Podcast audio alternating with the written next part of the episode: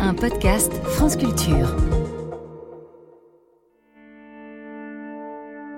Qui est donc cette femme, malade de solitude, murée dans une prison intérieure, qui a honte de montrer un corps obèse à des médecins? Le procès aborde son troisième jour. Outre l'énigme Dominique Cotteret, le rôle de son mari reste obscur et pour Franck Berton, qui fait plus que douter de son innocence, ce rôle doit être élucidé. Comment Dominique Cotteret a-t-elle pu être à ce point entourée et si seule?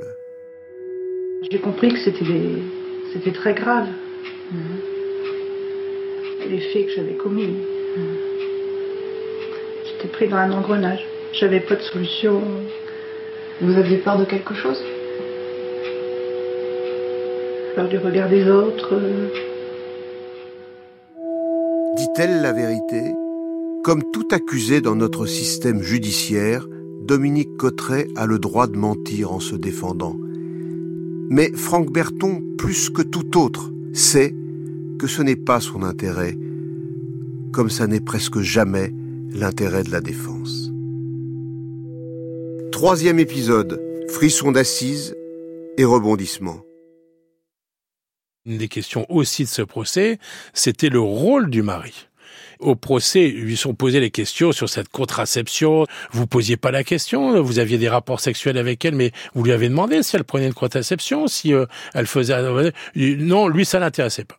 Voilà. Lui, il répond que euh, ça, c'est des histoires de, de, femmes, que lui n'a pas être intéressé par ça, euh, bah, qui font, euh, pardonnez-moi l'expression, leur affaire, et puis que c'est comme ça. Alors on lui dit, mais quand même, votre femme a été enceinte finalement au moins à huit reprises, quand même. Bon. Mais le mari de l'accusé ne flanche pas. Il n'a rien vu, il le répète à l'infini. Ça peut arriver à tout le monde, dit-il comme une évidence. Une épouse enceinte, quasi chaque année pendant dix ans, qui met au monde huit nourrissons et qui les tue non, décidément, il ne voit pas lui, il passe finalement à travers les gouttes. Alors, il va être malmené par moi à, l'audience, hein, parce que je vais quand même lui demander comment il fait pour pas voir euh, les corps au pied de son lit, comment il fait pour pas sentir l'odeur des corps, comment il fait pour voir que sa femme euh, finalement euh, n'est pas enceinte après les rapports sexuels successifs qu'il décrit dans le cadre de l'instruction. Comment fait-il pour être un spectateur finalement de tout ça sans en être un acteur, quelqu'un qui aurait pu à un moment donné se pencher sur elle en lui disant mais mais, comment ça se fait euh, T'as pas l'air bien parce que elle était pas bien, Dominique Cotteret, pendant ses grossesses. Il y a, des choses qui euh, ont alerté l'entourage à un moment donné. Rétrospectivement, les gens ont été interrogés après. Bah oui, mais ça se voyait pas, mais peut-être que finalement, à l'analyse, euh, elle était pas si bien que ça, etc., etc. Lui, il est passé finalement à travers la vie de sa femme comme une ombre et c'est vrai que je l'ai mis en accusation et je l'ai pas épargné en disant mais monsieur, vous lui avez jamais tendu la main finalement, vous l'avez laissé se débrouiller, ça l'intéressait pas. Voilà. Moi, mon sentiment, quand même, lorsque j'interroge Pierre-Marie Cotteret, est que la Cour et les jurés pensent qu'il se fout d'eux. Il se moque d'eux. Et je pense qu'à un moment donné, ça a été utile à la défense de Dominique Cotteret. On s'est dit, cette femme a été tout seule à gérer ça. Euh, elle n'a jamais été entourée de personne. Elle n'a pas d'amis, Dominique Cotteret, ou très peu. Elle n'allait pas, bien évidemment, se confier à ses deux filles. Et lui, euh, Pierre-Marie, n'a jamais euh, souhaité qu'elle se confie de quoi que ce soit auprès de lui. Donc, ça a permis de démontrer que cette femme était isolée, qu'elle était seule. Et c'est ça aussi les questions qui ont été posées à, à son mari, c'est de dire, mais finalement, vous n'êtes jamais occupé de votre femme.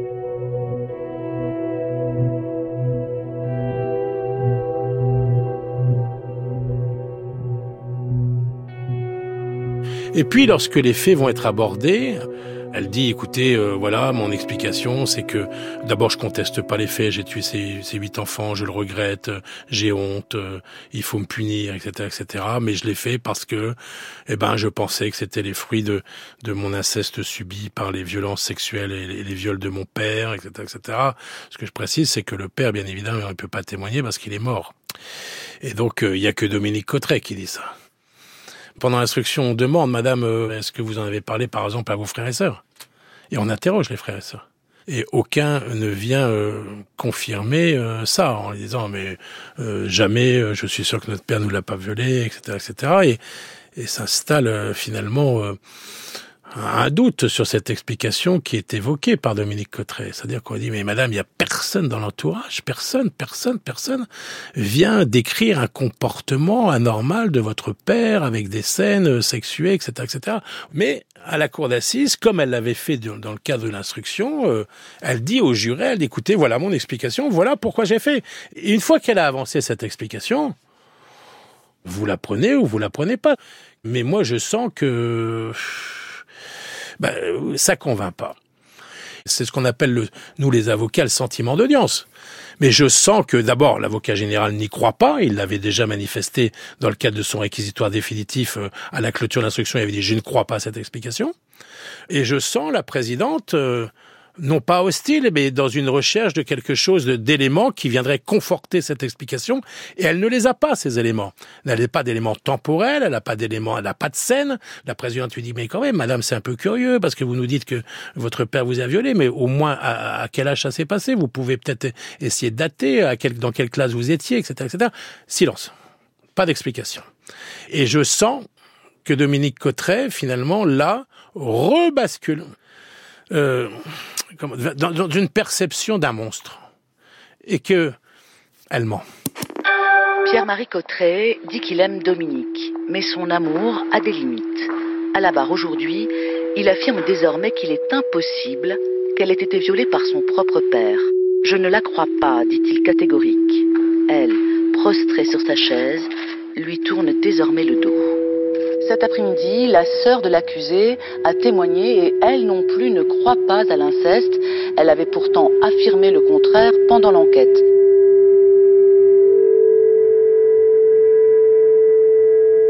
Comme je sens euh, que l'audience, euh, comment dire, m'échappe. Qu'ont été tous les points que nous avons pu accumuler sur la personnalité de Dominique Cotteret, sur euh, finalement qui elle est, à savoir une bonne mère, elle n'a rien d'une criminelle. Comme je sens aussi que tout ça s'échappe parce que personne ne la croit, en tout cas, l'unanimité n'est pas réunie autour de cette croyance qui consisterait à dire bon bah écoutez cette femme elle a tué les enfants parce que les enfants étaient le fruit d'un inceste et que en réalité euh, c'était le père qui l'a violée et donc euh, on peut comprendre qu'elle les ait tués. Ça je sens que l'avocat général n'en veut pas et que la présidente n'y croit pas. Bon, et que les jurés, même si c'est difficile, vous savez, de savoir ce que les jurés pensent, tous les avocats se disent, bah lui, il pense ça, oui, il est favorable à, la défense, ou alors il penche du côté de l'accusation. Mais je sens qu'on n'a pas d'unanimité, un courant d'unanimité sur ça, même dans le public. C'est-à-dire que la presse n'y croit pas. L'avocat général pose des questions à Mme Cotteret là-dessus. Il se casse les dents, il n'y arrive pas. Et donc je décide de faire ce qu'on ne doit jamais faire. C'est-à-dire qu'un avocat, on nous apprend que les avocats, et moi je l'apprends euh, à ceux qui travaillent avec moi, que on ne pose jamais de questions dont on n'a pas la réponse. Bon. Il est 16 heures. Dominique Cotteret est interrogé depuis un long moment. Et je décide là de poser des questions dont je n'ai pas la réponse. L'accusation a des doutes et le fait savoir. Même si je peux subodorer une réponse qui ne me convient pas, je décide de... Son avocat lui demande alors... De lui faire jurer sur la tête de ses deux filles Jurez-vous sur la tête de vos filles vivantes que euh, elle était victime de viol de la part de son père, parce que je sais que ces deux filles euh, sont euh, les êtres qu'elle chérit le plus au monde, et que c'est nécessaire à la compréhension des débats et de, son crime. Alors on me dit mais comment vous avez pu avoir cette idée d'imaginer de faire jurer sur la tête de ces deux filles une mère infanticide. C'est complètement paradoxal. Sauf que je sais que Dominique Cotteret aime ses deux filles plus que tout au monde. Même si elle est dans une cour d'assises pour être jugée de huit meurtres d'enfants. Mais elle adore ses filles.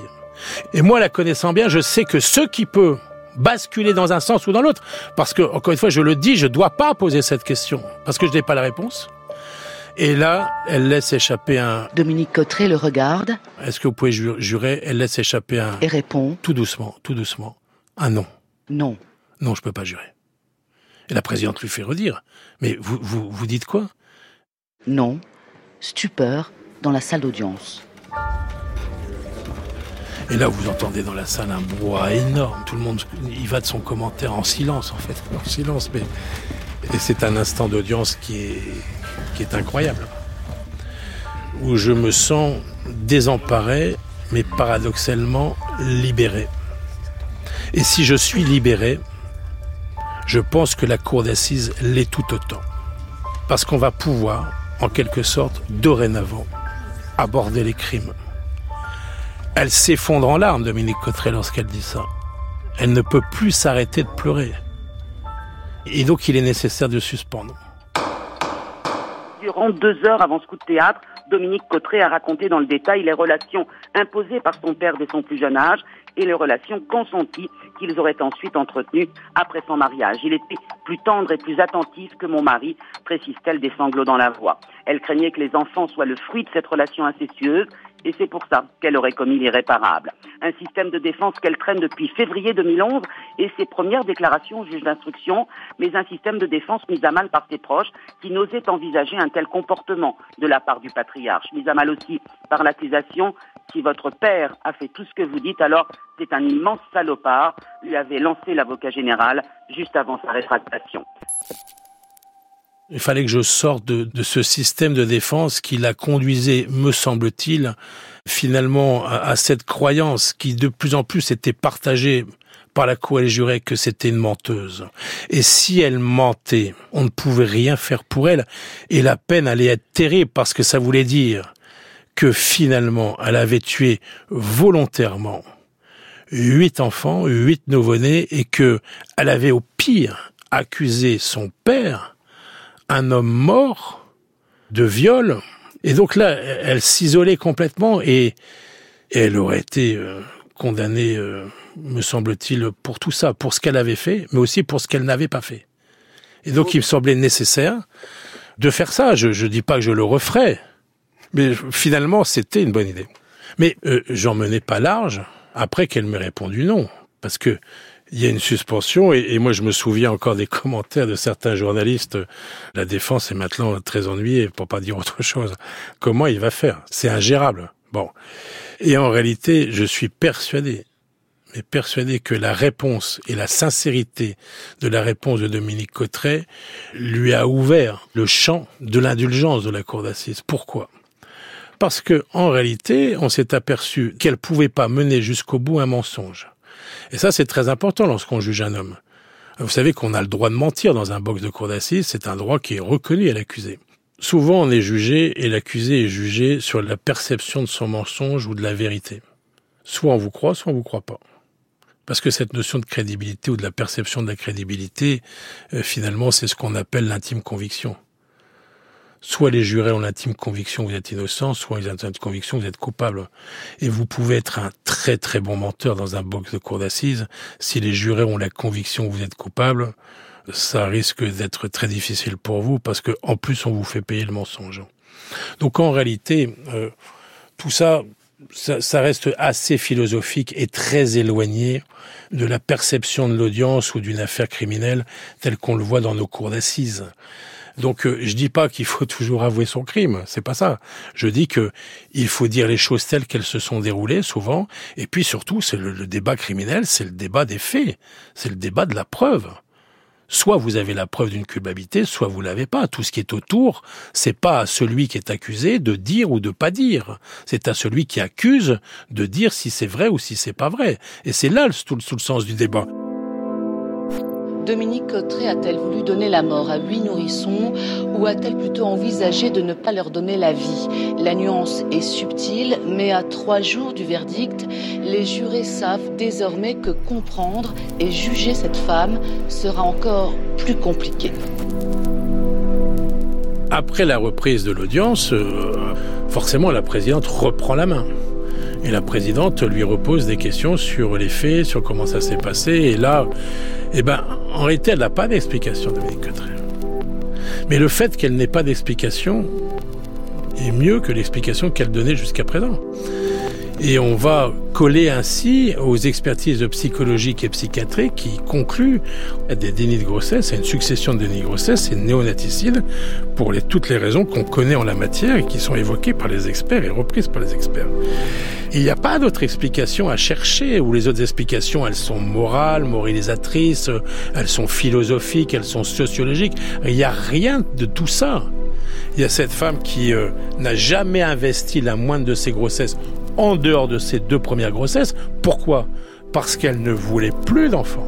et parce que dans son esprit, elle ne pouvait plus avoir d'enfant, parce qu'il y a son corps, parce qu'il y a ce corps, parce qu'il y a le rapport à la médecine, il y a le rapport au médecin, et donc c'était pas possible qu'elle soit enceinte. Donc n'étant pas possible d'être enceinte ou d'avoir une grossesse, même si elle est menée à son terme, ça n'existe pas. Je ne peux pas mettre au monde des enfants, ces enfants n'existent pas, ils sont pas investis, ils n'ont pas d'existence, et donc les tuer, c'est même pas les tuer. Ils n'existent pas. Reste à juger Dominique Cotteret. Où est la juste peine? C'est quoi la justice? Va falloir que la Cour d'assises réponde à ces questions par un chiffre. Le nombre d'années de prison auxquelles elle sera condamnée.